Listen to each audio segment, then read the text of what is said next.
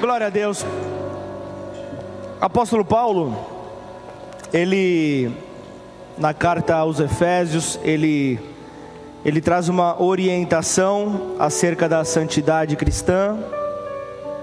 Ele ele diz no versículo 22, ele fala no sentido de que quanto ao trato passado, se diz se dispôs, venham a se despojar do velho homem que se corrompe segundo as concupiscências do engano.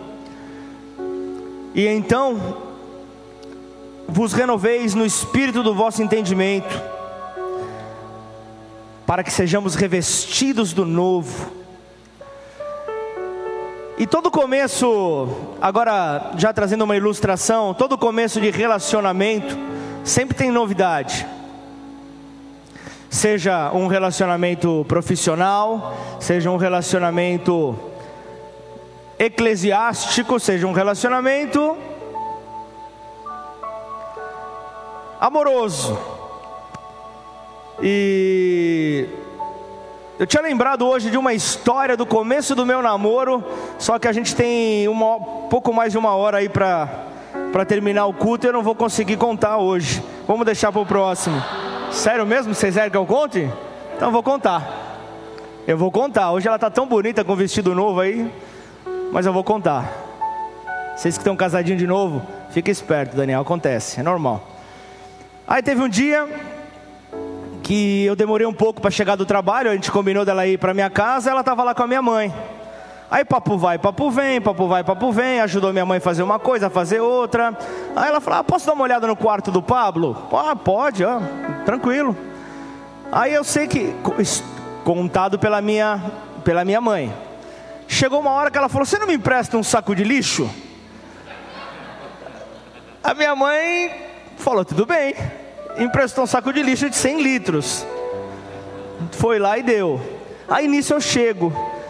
Cheguei do trabalho, eu vejo que tem um saco de lixo cheio no meu quarto. Eu olhei, falei: o que, que é isso? Tanto eu quanto a minha mãe surpresos, né? Mas os dois com receio de perguntar o que era. Só que aquilo, namorada nova, a mãe já deu uma cotovelada, fala: pergunta a você, a namorada é tua. Aí eu perguntei: o que está aí dentro aí? Falei, não, é, eu separei umas roupas. Falei, como assim separou umas roupas? Já comecei, já começou a, a sub, já começou a subir um negócio, Manu. E eu não fico vermelho, eu não sou um cara que fico vermelho, né, Manu? Eu não fico vermelho fácil, eu já comecei a ficar vermelho. Ela falou, mas que, por que, você separou? Eu só me visto muito bem. Aí ela falou, não, é que você tem aqui, eu estava olhando aqui, tem umas calças aqui que são meio, um pouco antigas, não estão mais na moda. Eu falei, como não? Ela falou: Não, só aqui, ó, dá uma olhada aqui. Ela tirou uma, tirou duas. Aí depois da sexta calça, eu falei: Tá bom, para. O que, que aconteceu? Não, dá uma olhada nessa. Aí lá, como que era o nome? Centropeito? Como que era? Como que era o nome que você falou? nunca tive. Ela disse que eu tinha calça semi-bag. Eu nunca tive isso. Mas ela disse que sim. Mas resumo da história: ela tirou. Eu fiquei ali com. Naquela época, eu fiquei com com uma calça de pijama e duas cuecas. Foi isso. E, e, uma, e, um, e o paletó que eu trabalhava. Eu tinha quatro, quatro paletó que eu trabalhava em banco. Aí eu saí, imagina, eu ia na padaria de paletó, eu ia na farmácia de paletó. E eu falei, e agora? Como é que eu faço? Ela falou, não, namorada nova também. Namorada nova quer agradar o, o, o, o, namoradinho, né? Então a namorada nova chega e falou: Não, fica tranquilo, eu vou te dar roupas novas. Então ela quis me vestir mais moderno. Você acha que eu estou moderno, o Lucas fala? É ela que me veste. Ela é minha personal estilista. Mas então, o que, que eu quero dizer sobre isso? Eu estou trazendo uma ilustração. Você sabe, né? Quem já é mais antigo da casa sabe que quando você começa dando risada é que dois números do cinto vão apertar. Por que, que eu digo isso? Porque quando nós precisamos então de uma nova roupagem, não é fácil. Porque eu preciso olhar para minha calça semi-bag, Júnior, e dizer: ela não me pertence. Se eu quiser manter a minha namorada estilosa, eu preciso jogar a calça semi-bag fora. Semi-bag, eu nunca tive essa calça. Mas então, a orientação que nós vemos aqui Paulo fala justamente sobre isso, é necessário.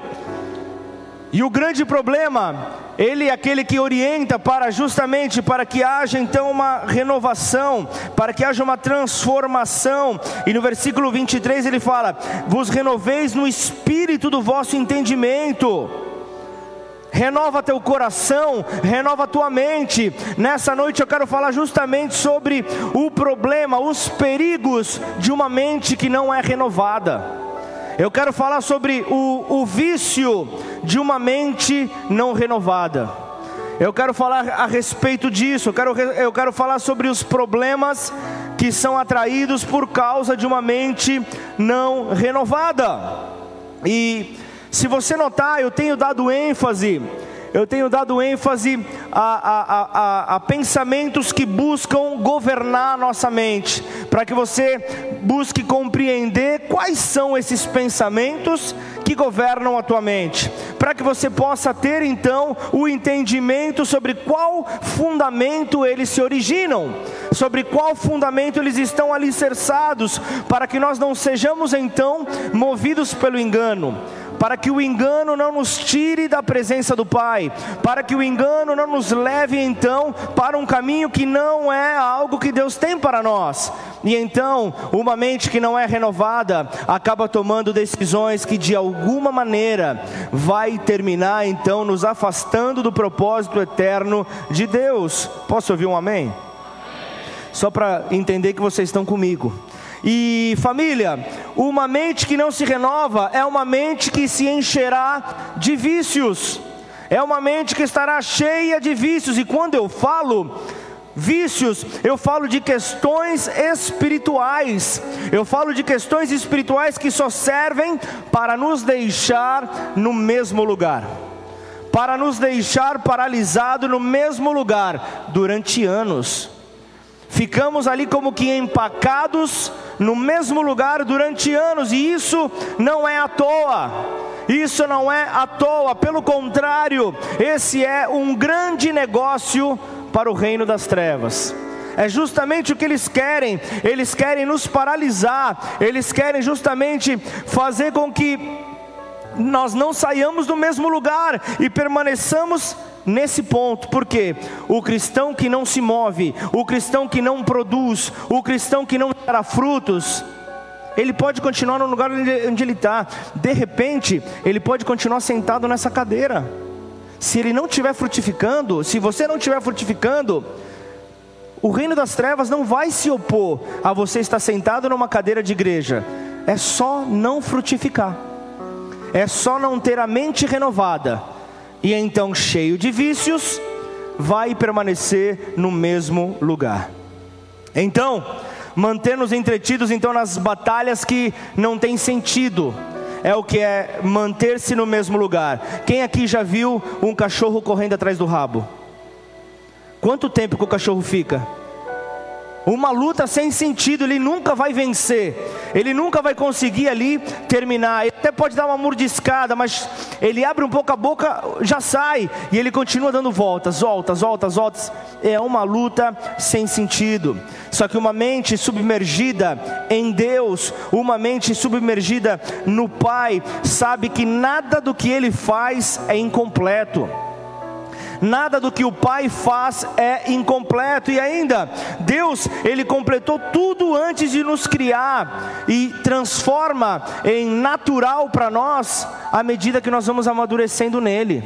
À medida que eu e você vamos amadurecendo, Ele faz com que tudo se torne natural, nada vai parecer fora do nosso, do, do nosso entendimento, tudo vai mudar e desde o princípio ele preparou todas as coisas. Essas são as palavras que o salmista Davi traz para nós, ele faz referência a isso.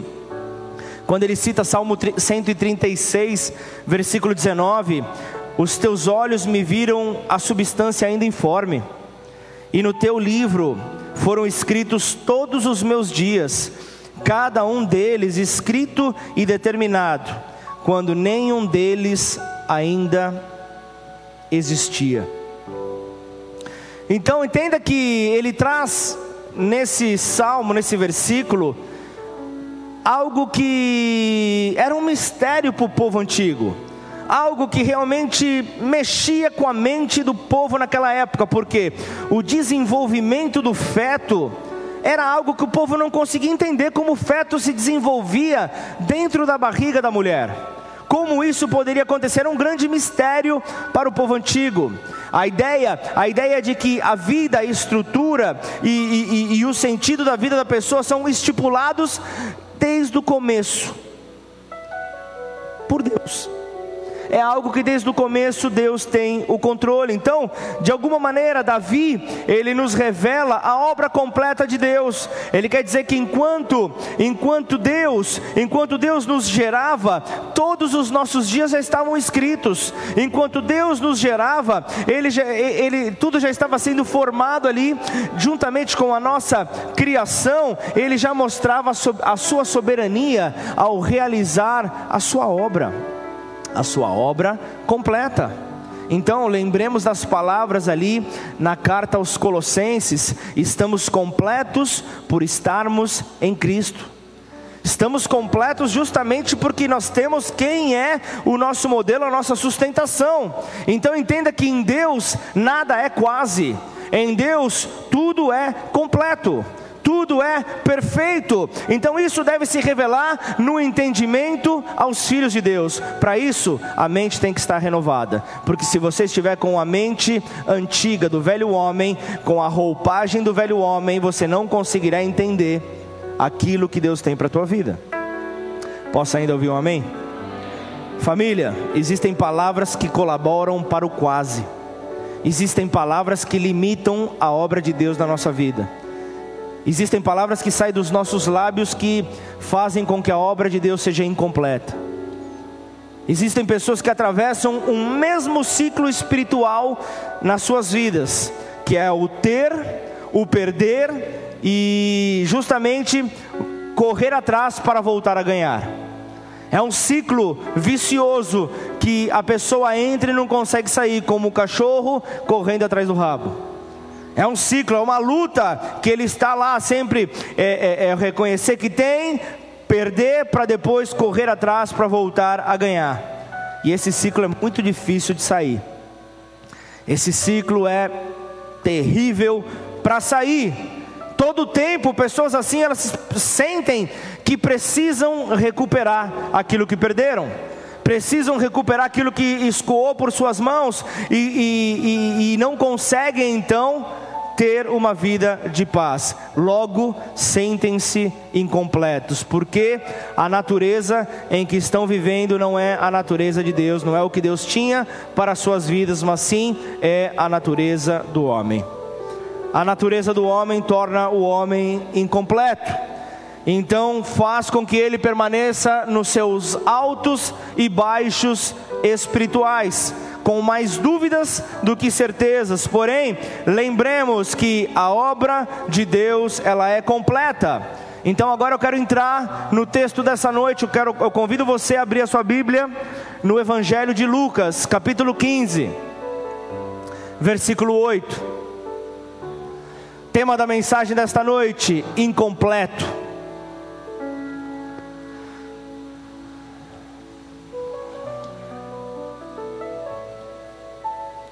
Lucas 15, versículo 8.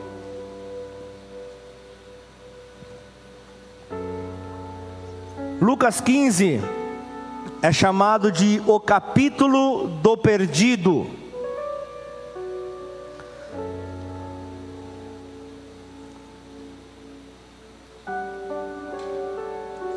Lucas capítulo 15, versículo 8. Você vai ver que no primeiro versículo de Lucas 15, ele já começa. Na verdade, no versículo 3, ele começa a falar sobre a ovelha perdida. Para depois, no versículo 8, falar sobre a, a parábola que nós vamos falar da, da dracma perdida. Para depois entrar no filho pródigo. Falando também sobre um filho que se perdeu.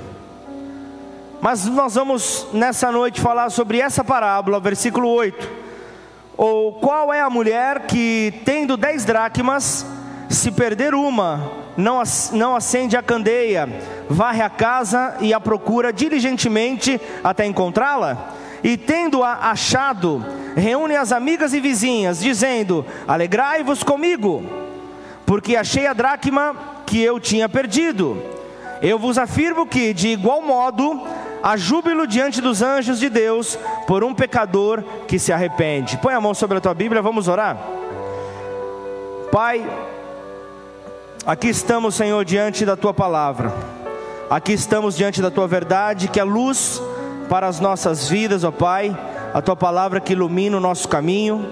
Portanto, nessa hora convém que o Senhor cresça e nós diminuamos. Eu me coloco aqui, Pai, como o seu instrumento para compartilhar aquilo que, em primeiro lugar, o Senhor me cortou. A tua palavra veio primeiramente em mim. E então, Pai, eu quero trazer aquilo que o Senhor tem para nós nesta noite, para a tua igreja, Pai. Nós queremos ser ministrados por aquilo que o Senhor tem para nós. Portanto, em nome de Jesus, Senhor, traga, traga, Senhor, oh Deus, essa perspectiva do que é ser alguém incompleto, para que logo nós possamos sair de todo e qualquer tipo de condição que nos leve a isso, para entender o que é que nos faz plenos o que é que nos torna completos, e então não mais sair desta condição, ainda que lutemos toda a nossa vida até que o Senhor venha nos buscar. Esta é a nossa missão. E como igreja, Pai, nós nos colocamos diante de Ti, abertos ao Teu agir, declarando que não ofereceremos resistência ao Teu Santo Espírito. Hoje é uma noite de concerto, hoje é uma noite de ceia. Iremos aqui, Senhor, em, em memória ao Seu sacrifício, iremos declarar que valeu a pena, para que hoje nós estivéssemos atrás da plenitude e não de viver uma vida incompleta. Por isso nós te louvamos e te agradecemos no nome santo e poderoso de Jesus. Amém. Exalta o nome dele aí no teu lugar.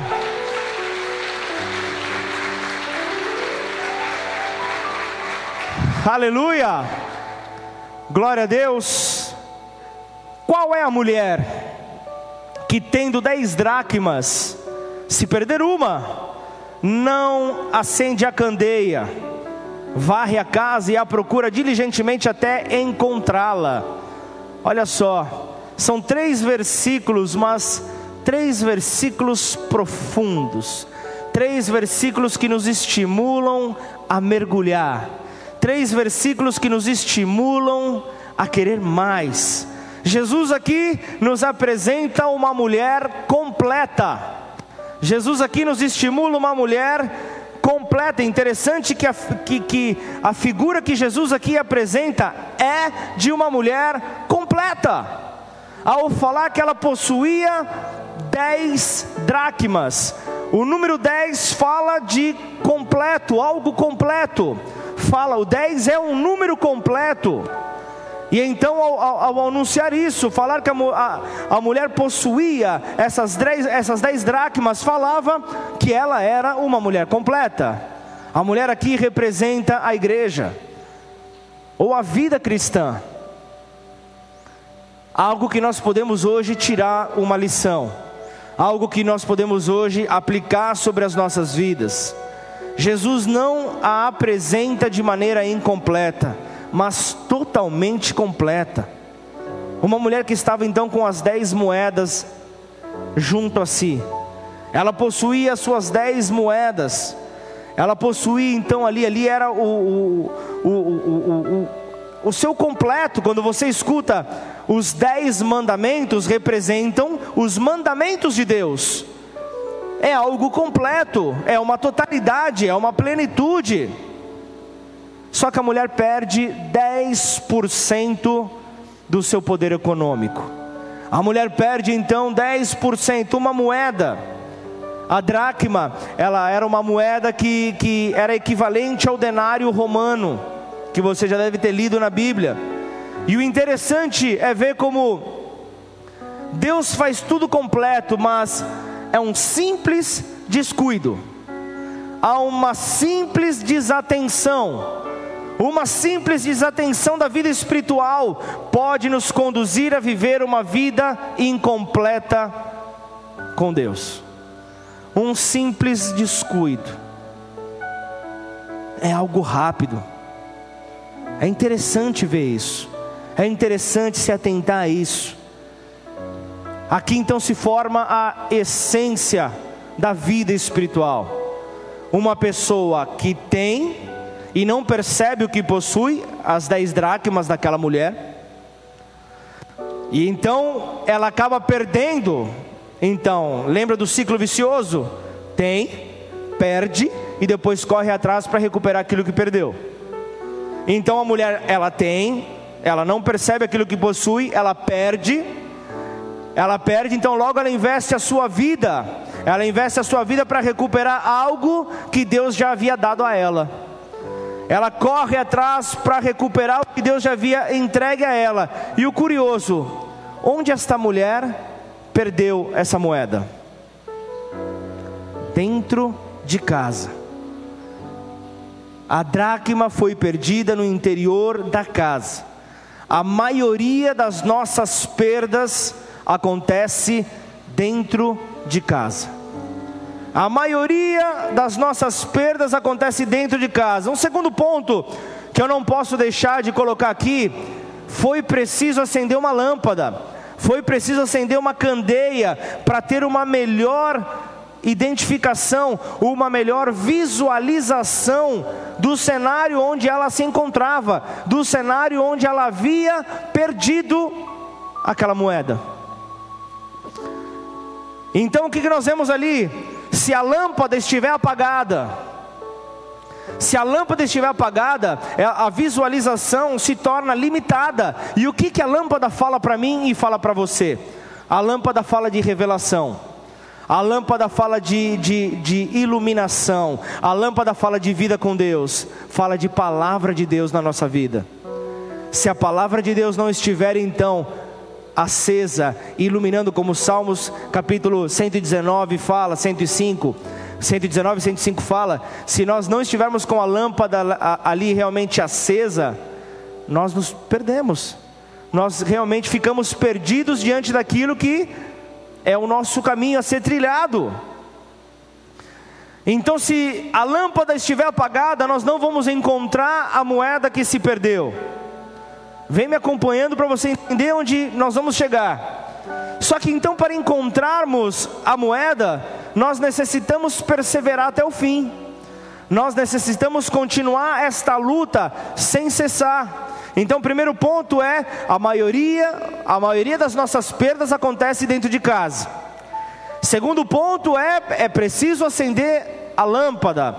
É preciso ter uma luz iluminando o nosso caminho. Terceiro ponto, o lixo, a bagunça, a desorganização é um grande impedimento para localizarmos aquilo que se perdeu, para localizarmos aquilo que realmente foi desencontrado entre nós. Então, nessa hora, a mulher desejou varrer a casa. Eu e você precisamos então varrer a casa. Então, eu quero te perguntar: quanto tempo faz que nós não, não damos uma geral na casa?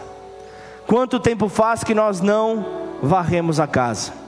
Então, para continuar essa pregação, queria que os diáconos trouxessem as vassouras que nós separamos para essa palavra. Por favor, tragam as vassouras, 125 vassouras. Brincadeira. Só para dar junção com a palavra, entendeu? Mas agora eu só escutei um. 125 vassouras. E olha só, já, isso dá uma outra palavra já, né? Os 125 grandes peixes, a totalidade, fica para uma próxima. Mas há quanto tempo nós não fazemos então uma varredura? nós não limpamos a nossa casa, tiramos a sujeira das nossas vidas. Eu quero deixar algo claro para você. Hoje é o último culto do mês. Hoje é dia de ceia, dia de concerto. É o que a palavra de Deus nos orienta. Mas eu convido você a fazer uma recapitulada nas mensagens deste mês. Você vai ver como hoje fecha um grande quebra-cabeça. Hoje completa o que Deus quis falar para nós como É, é, é, Deus trazendo essa peça, é a última peça para tornar-nos completos para aquilo que Ele tinha para nós nesse mês. E hoje é uma continuação da mensagem de domingo passado. A mensagem que a pastora Juliana trouxe acerca da embriaguez espiritual. Hoje é uma continuidade que é dada àquela mensagem que comigo falou muito. E essa parábola em Lucas 15 fala de vidas que se perderam. Fala de vidas que se perderam. Porém, ao invés de vagarem nos desertos desse mundo, encontram-se perdidas dentro da igreja. Encontram-se perdidas dentro de um lugar onde poderiam estar frutificando. O tal da embriaguez passado na semana passada. Então você vai ver que desde o primeiro culto do mês até hoje, o último culto, você vai ver que não foram palavras escolhidas simplesmente Deus fala comigo, fala com a tua igreja aqui. Você vai entender o Espírito Santo fazendo a obra completa. Você vai entender que Deus não é o Deus do quase, Ele é o Deus do completo. Você vai conseguir entender então por que, que aquela primeira palavra do primeiro culto foi pregada e por que, que hoje está sendo pregada. É algo maravilhoso ver este controle, esta sabedoria que vem da parte de Deus. Hoje é uma mensagem de alerta para a igreja. Hoje é uma mensagem de alerta para toda a igreja. É uma mensagem de alerta para você que está nos ouvindo no Facebook e no Instagram. Para todos nós. É uma mensagem para todos nós. Nós temos que estar alertos. E a parábola orienta a procurar com diligência até ser encontrados que estão perdidos. E Jesus ele ilustra aqueles que se perderam no mundo, nos desertos desse mundo, como também aqueles que se perderam dentro de casa. Logo a seguir, a partir do versículo 11, quando ele fala da parábola do filho pródigo. Só que não é o tema, não é o assunto para essa noite. Mas ele fala do, do filho que pediu a parte da herança e se perdeu no mundo, mas ele fala também do filho que se perdeu dentro de casa e não se alegrou com a volta do seu irmão que estava morto, que era tido como morto e voltou à vida. Estava perdido dentro de casa, alguém que tinha tudo que o pai oferecia, ele não conseguia enxergar dessa maneira. Por isso, eu quero dizer algo nessa noite, família. Hoje isso será quebrado entre nós. Amém? Hoje isso será quebrado. Deus nunca pensou que nós passaríamos então a vida reafirmando o que ele já afirmou para nós. Aquilo que ele já afirmou na cruz, hoje nós vamos nos assentar à mesa para apenas em memória aquilo que ele já afirmou, a vitória que ele já conquistou para nós. Nós vamos apenas fazer menção, uma memória, aquilo que ele já fez.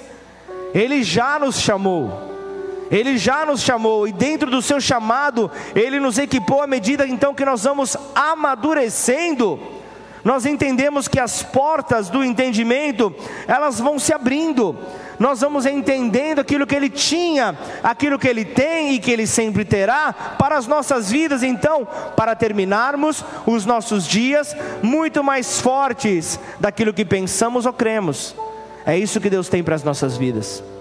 Então, como eu consigo quebrar esse círculo vicioso de ter, perder e voltar a ganhar? Como eu vou quebrar isso para ser alguém completo?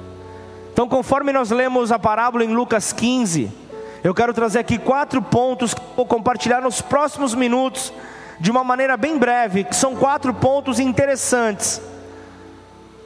E agora é para a turma que anota, então fica ligado aí. Você que anota, já anota aí. O primeiro ponto é saber o que eu tenho.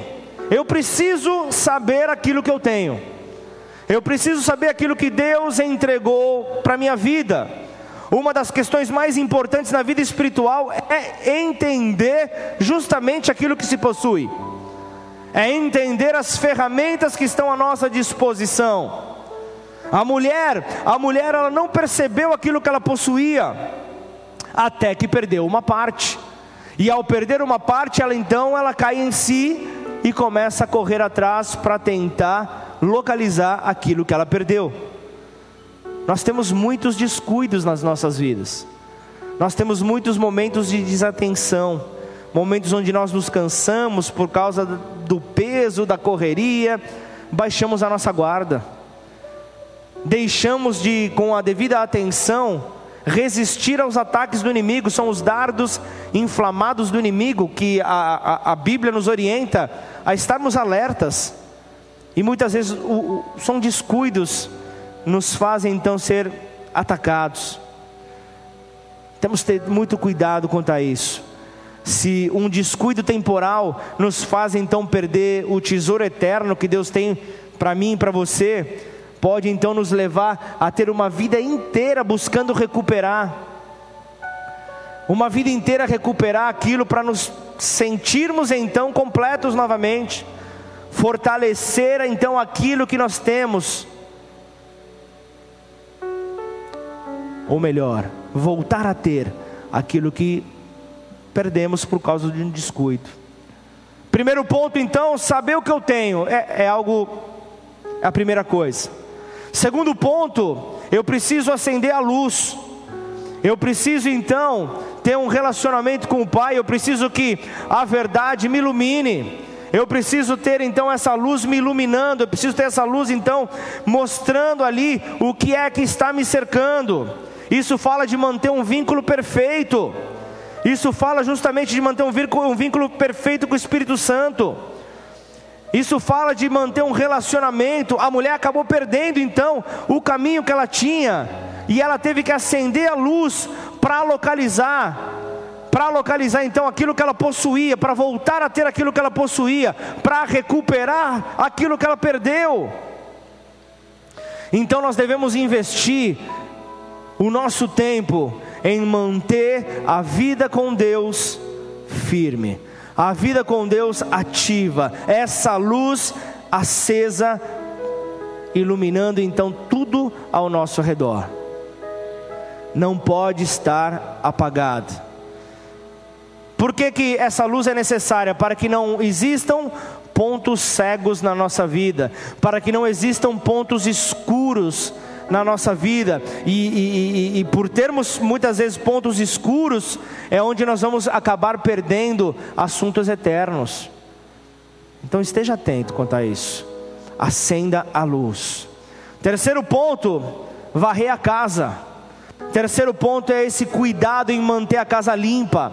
Mateus 12 fala justamente sobre os espíritos atormentadores, os, os verdugos que, que simplesmente você faz ali uma limpeza, você mantém a casa limpa. Se você não faz a manutenção, a Bíblia diz que ao limpar, você manda, você manda esses espíritos que te oprimem para longe, eles vão, eles rodam, vão para lugares áridos. Ao não encontrarem casa, ao não encontrarem moradia, eles buscam voltar para sua antiga morada, o lugar onde antes eles ficavam, e, e, e, eles vão, eles têm duas opções: ou encontram a casa ornamentada, limpa, ou vão encontrar a casa suja, e a Bíblia diz que eles voltam com outros sete piores para destruir tudo que encontram pela frente.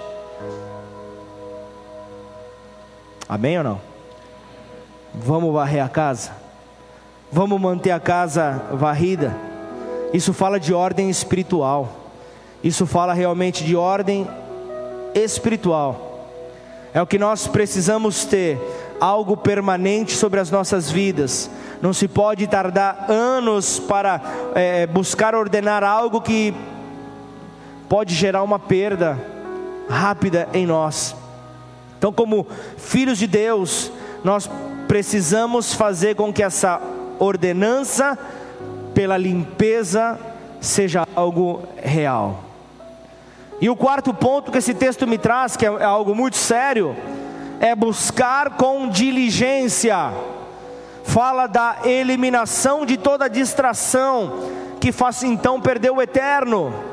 Quando eu e você agimos com diligência, quando eu e você trabalhamos com diligência por um determinado assunto, não há nada mais que nos importe, não há nada mais que tenha a devida importância para roubar a nossa atenção. Diligência, diligência fala sobre interesse ou cuidado aplicado na execução de uma tarefa fala sobre zelo, sobre cuidado, ou ainda urgência ou presteza em fazer alguma coisa. diligência. Essa é a forma de vencer o círculo da qual muitos têm caído. É o prestar atenção a estas palavras. É o que nós precisamos, porque o reino das trevas estão por trás desse assunto, para que você perda, perca aquilo que você tem.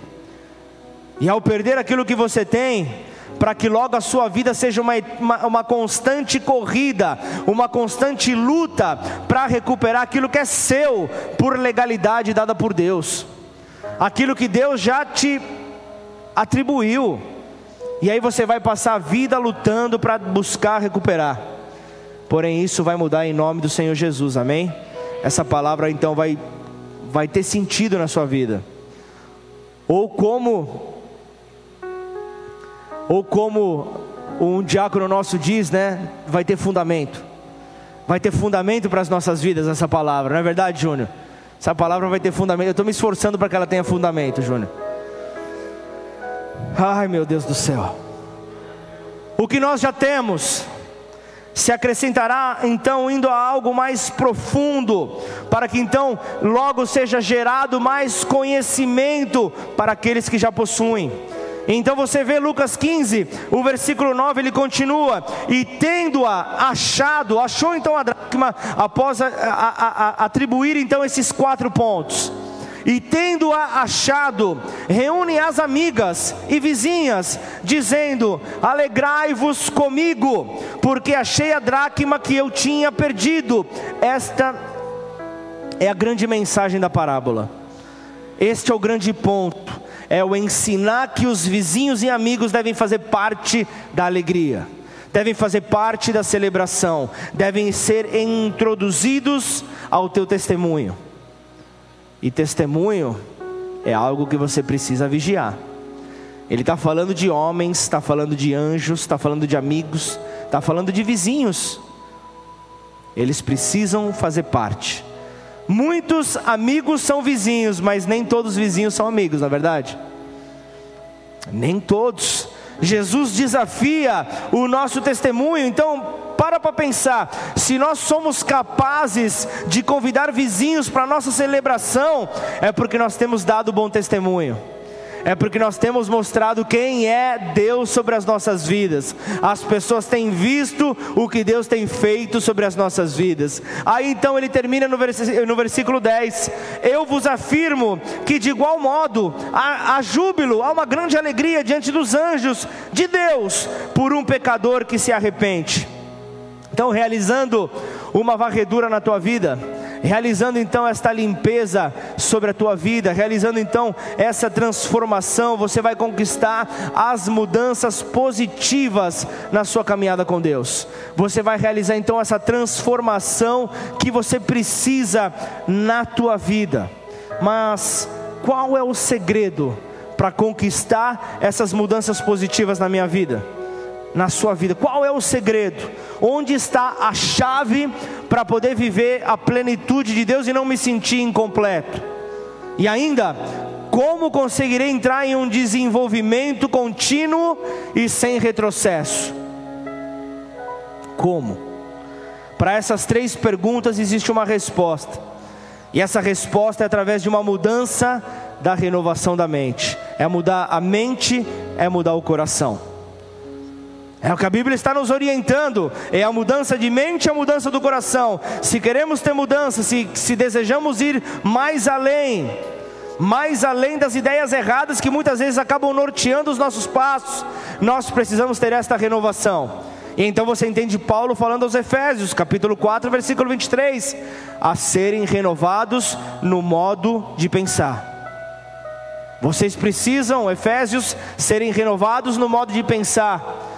E contemporizando isso, Bola de Neve e Ribeirão Preto, vocês precisam ser renovados no modo de pensar.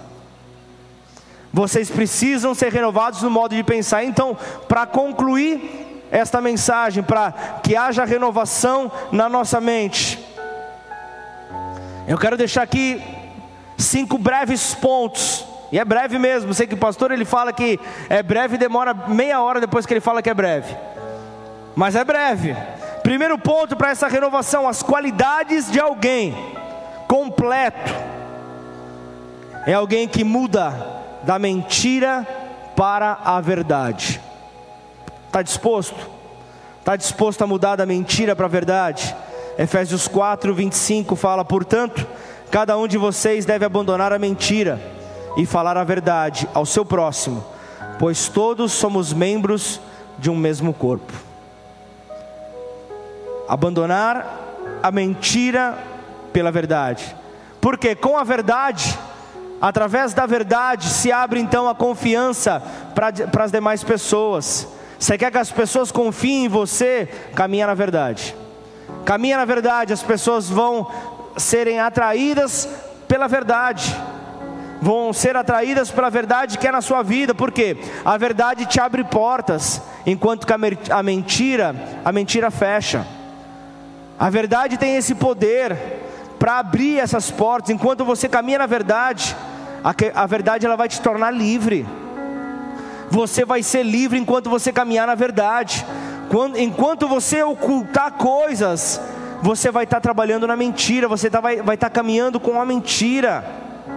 Agora, quando nós temos a verdade nos nossos lábios, quando a verdade está junto aos nossos lábios, quando a verdade está na nossa boca, quando a verdade está nas nossas atitudes, quando a verdade está nos nossos pensamentos, nós seremos especiais e, e demonstraremos ao mundo o que Jesus fez em nós o que Jesus já transformou nas nossas vidas e vai despertar o desejo nas pessoas de quererem então também ter a, para suas vidas essa mesma transformação. Posso ouvir um amém? Nós vamos desejar essa mesma transformação. Se você caminha na verdade, você vai atrair isso nas pessoas. As pessoas vão querer também o que a verdade atrai nelas elas vão desejar isso sobre as suas vidas. Segundo ponto, você, para ser alguém que tem uma qualidade realmente de alguém completo, você é alguém que muda da raiva para o perdão. Efésios 4, versículo 31, ele fala assim: livrem-se de toda amargura, indignação e ira, gritaria e calúnia, bem como de toda maldade.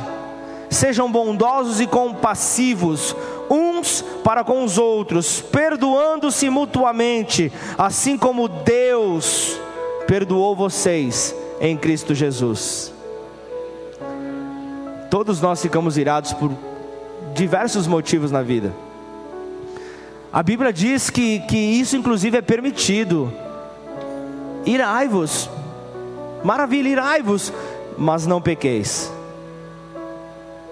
Irai-vos, mas não pequeis. Não se deixe, não deixe o sol se pôr sobre a sua ira. Ele não está dizendo, ó, é pecado se irá. Não, ele não está falando, ele está falando, eu sei da sua natureza humana, eu sei que você tem limitações, eu sei de tudo isso, eu sei que seres humanos andando juntos uma hora ou outra vai dar ira. Eu sei disso, porém, não façam dessa ira se transformar então em um pecado. Porque aí sim, aí sim vocês vão estar transgredindo a minha ordenança. Amém ou não? É algo muito claro, a Bíblia nos orienta justamente a não concretizar a nossa ira em uma atitude. Nós temos que estar alertas, alertas quanto a isso. E, e, e, e como isso, e como isso acontece? Transformar a raiva pelo perdão. Como eu consigo fazer isso? Da mesma forma que, que você tem a valentia para pecar, você tem que ter a valentia para pedir perdão. Sabe o, o, o nome disso? O nome disso é mente renovada. Mente renovada, coração renovado. A mesma valentia que eu tive para ter uma atitude incorreta, uma atitude imprudente, é a valentia que vai me levar a pedir perdão para aquele que eu pisei na bola. Amém, Daniel? É isso. É isso que vai me conduzir a agir de maneira diferente. Eu não posso permitir então que a ira me domine de tal maneira que eu me torne uma presa fácil ao meu inimigo, porque onde eu mostrar minha fragilidade é onde ele vai vir para me martelar. Eu preciso estar atento quanto a isso. Eu preciso estar alerta quanto a isso. Deus usará pessoas para que você cresça em caráter. Deus vai usar pessoas. Então reconcilie-se com aqueles que te levaram à raiva, e isso vai gerar em você restituição.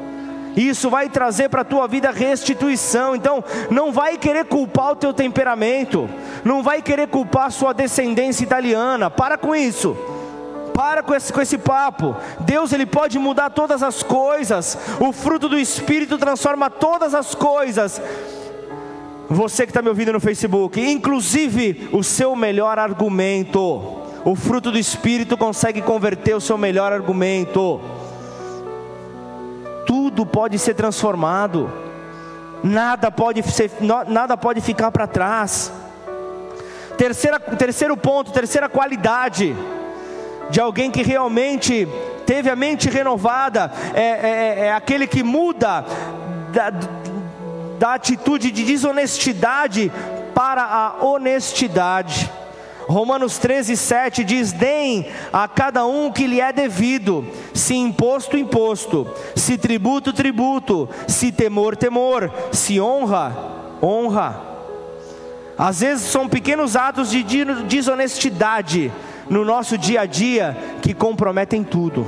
São pequenos atos de desonestidade que jogam tudo a perder, acabam minando o nosso espírito e não nos permitem viver o 100%, logo nos tornam incompletos. Nos tornam incompletos. A desonestidade não tem quantidade, é uma atitude. Ah, não é um pouquinho desonesto, você foi desonesto. Ponto. Você foi desonesta. Ponto é uma atitude. Agora, a honestidade te levará longe. A honestidade te levará longe, enquanto a desonestidade aparentemente ela pode até te levar longe por um determinado período. A honestidade, ela te abre muitas portas. A honestidade, ela, é, ela, ela é uma, uma essência que deve ser, ser mantida na vida do cristão deve permanecer em você. Então desenvolva atitudes de honestidade na sua vida, nas coisas mais simples do teu dia a dia, nas coisas mais simples do teu cotidiano. Desenvolva a honestidade.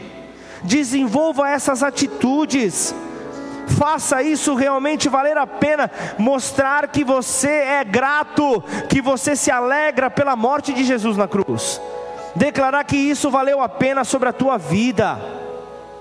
A honestidade te faz sentir livre te faz sentir livre e, e, e, ao honrado, ele simplesmente, quando as, quando as pessoas o veem, elas dizem: eu, eu não sei, eu não sei o que está acontecendo, mas Deus é com essa pessoa. Eu, vejo, eu, não, eu não consigo discernir o que acontece, mas eu vejo que em tudo o que essa pessoa faz, Deus é com ela. Deus atesta cada passo que essa pessoa dá, e essa pessoa ela anda livre, sem que ninguém consiga colocar um rótulo nas costas dela, sem que ninguém consiga criticá-la. Deus é com essa pessoa. Como pode algo assim? Como pode algo assim? Um, uma quarta qualidade de uma, de uma pessoa que, que caminha, que caminha sobre essa condição, é justamente é mudar as palavras que ferem pelas aquelas que edificam. Nenhuma palavra torpe sai da sua boca, Efésios 4, 29.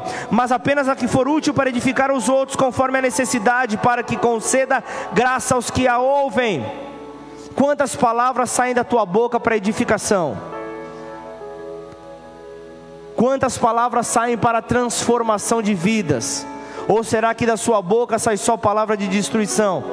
Você precisa ser alguém que realmente quer ver isso transformado e deixar de ser alguém incompleto, incompleta. Você precisa então viver isso, que as suas palavras sejam palavras de edificação, palavras então que sejam bênçãos. E para terminar, mude toda maldade pela bondade. 1 Tessalonicenses 5, 21.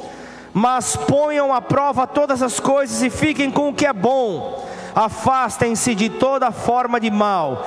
uma pessoa sempre, sempre, sempre ela, ela, ela pensa no bem-estar do próximo, ela sempre se preocupa pelo bem-estar do próximo. Agora a pessoa, a pessoa boa, ela tem uma atitude amável, ela não somente pensa, mas ela demonstra com atitudes, ela busca realmente é, é, que a sua atitude toque ao seu próximo. Ela não quer ser egoísta, até porque a, a atitude egoísta é uma demonstração de maldade. Então mude tudo aquilo que for egoísmo na tua vida por uma atitude de bondade. Mostre então que você tem um pai 100% bom sobre a tua vida, pensando em você, que jamais deixa você desamparado, jamais deixa você abandonado, jamais deixa você abandonada. A bondade é um amor prático, então esforcemos-nos para que essas qualidades possam então ser desenvolvidas na vida de cada um, em nome de Jesus. Então, que nós consigamos ter essa mente diferenciada, que nos permita sermos pessoas melhores nos permita ser então pessoas melhores para nos levar a níveis diferentes, nos tornando pessoas completas para a glória de Deus, em nome de Jesus, amém? Curva sua cabeça, feche seus olhos. Aleluia.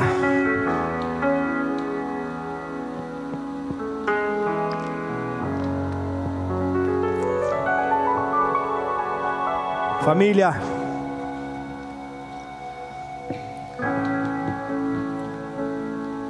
Deus não quer te ver incompleto. Quando Ele te amou, quando Ele de demonstrou a sua, a sua grande declaração de amor,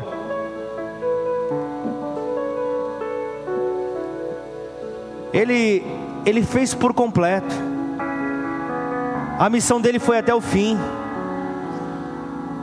Ele mostrou ali uma natureza humana quando ele disse: Pai, se possível for, afasta de mim o, o, o este cálice, afasta de mim o teu cálice, afasta de mim o teu cálice, o cálice da ira, a ira de Deus que estava sobre a humanidade, e toda a ira estava sobre Jesus.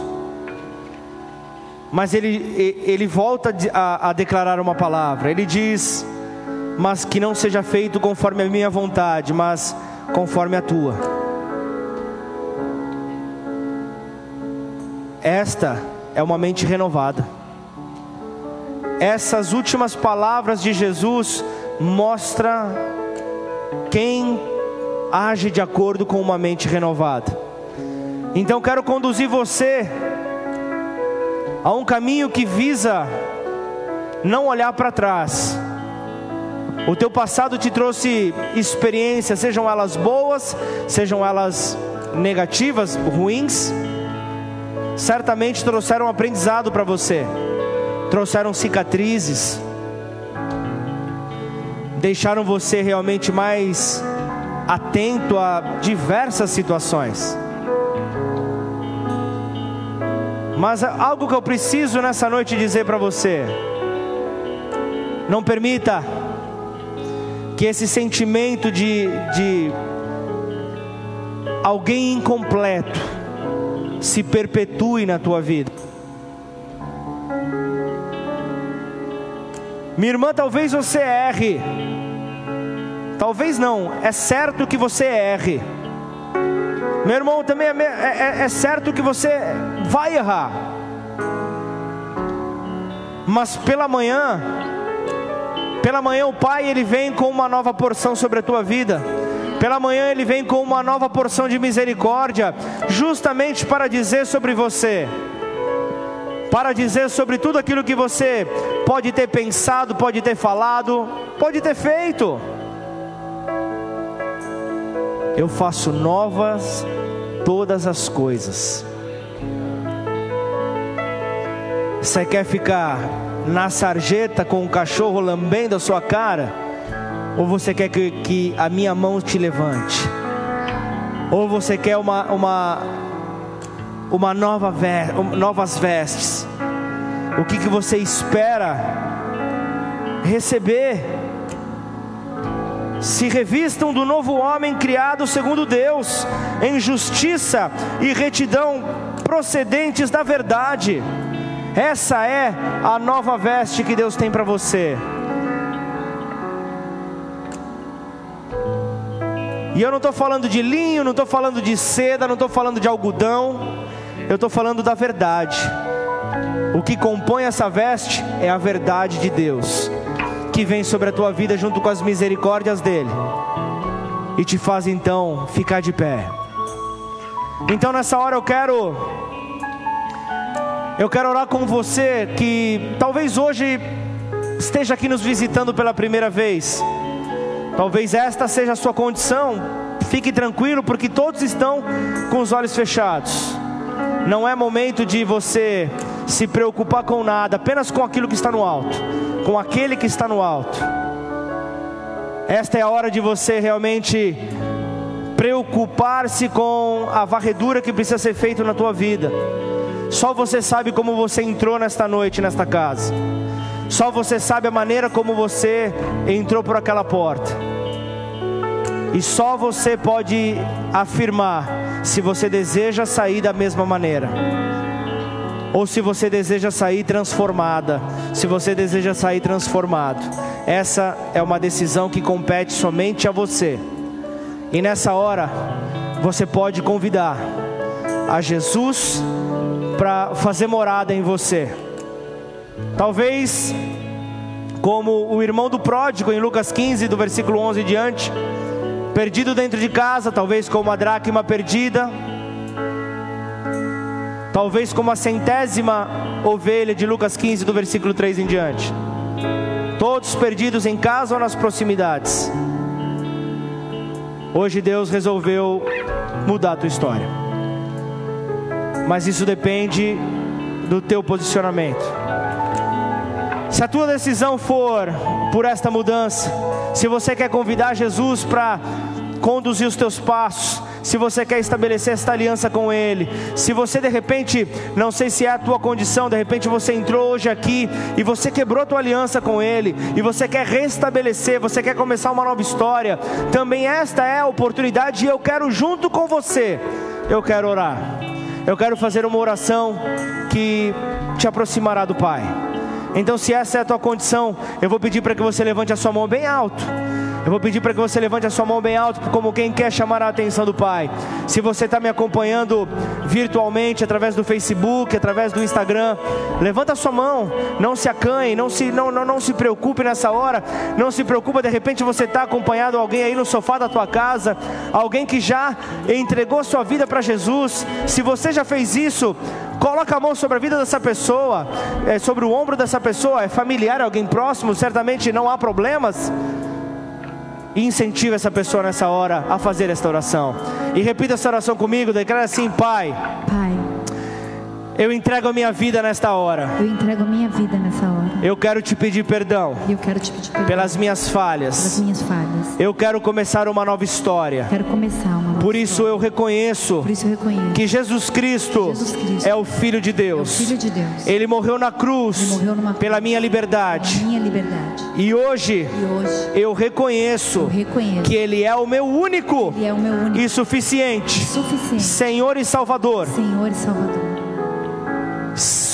Escreve o meu nome Escreve o meu no livro da vida. livro da vida. E a partir de hoje, A partir de hoje, muda minha história. muda minha porque história. o Senhor, Que o Senhor, ao, mo- ao morrer na cruz, morrer na cruz, três dias depois, três dias depois, o Pai o Pai o ressuscitou. ressuscitou. E hoje vivo está hoje vivo está à sua direita, à sua direita, intercedendo pela minha vida. intercedendo pela minha vida. Por isso, Pai, em nome de Jesus, eu quero, Pai, clamar por essas vidas que oraram para Ti nessa noite, Pai. Que seja, Pai, estabelecida uma aliança, que seja restabelecida de repente, Pai, com, com, com quem possa ter, ó Pai, nessa noite, clamado ao Senhor por uma nova aliança. Que o Senhor possa, Pai, gerar, ó Pai, esse novo tempo. Que o Senhor possa gerar esse tempo de alegria, esse tempo, Pai, de fortalecimento. E como família, Pai, nos leva a uma renovação de mente e de coração. E que possamos então, Senhor, sair de todos do ciclo vicioso de ter, perder e correr atrás para voltar a ter aquilo que nós perdemos, ó Pai. Em nome de Jesus, nós queremos ser completos e para isso, somente no Senhor, nós queremos então, ó Pai, viver esta plenitude para a glória de Deus Pai, em nome de Jesus, amém? Glorifica o nome do Senhor, aplaudam a Ele em nome de Jesus. Aleluia! Glória a Deus.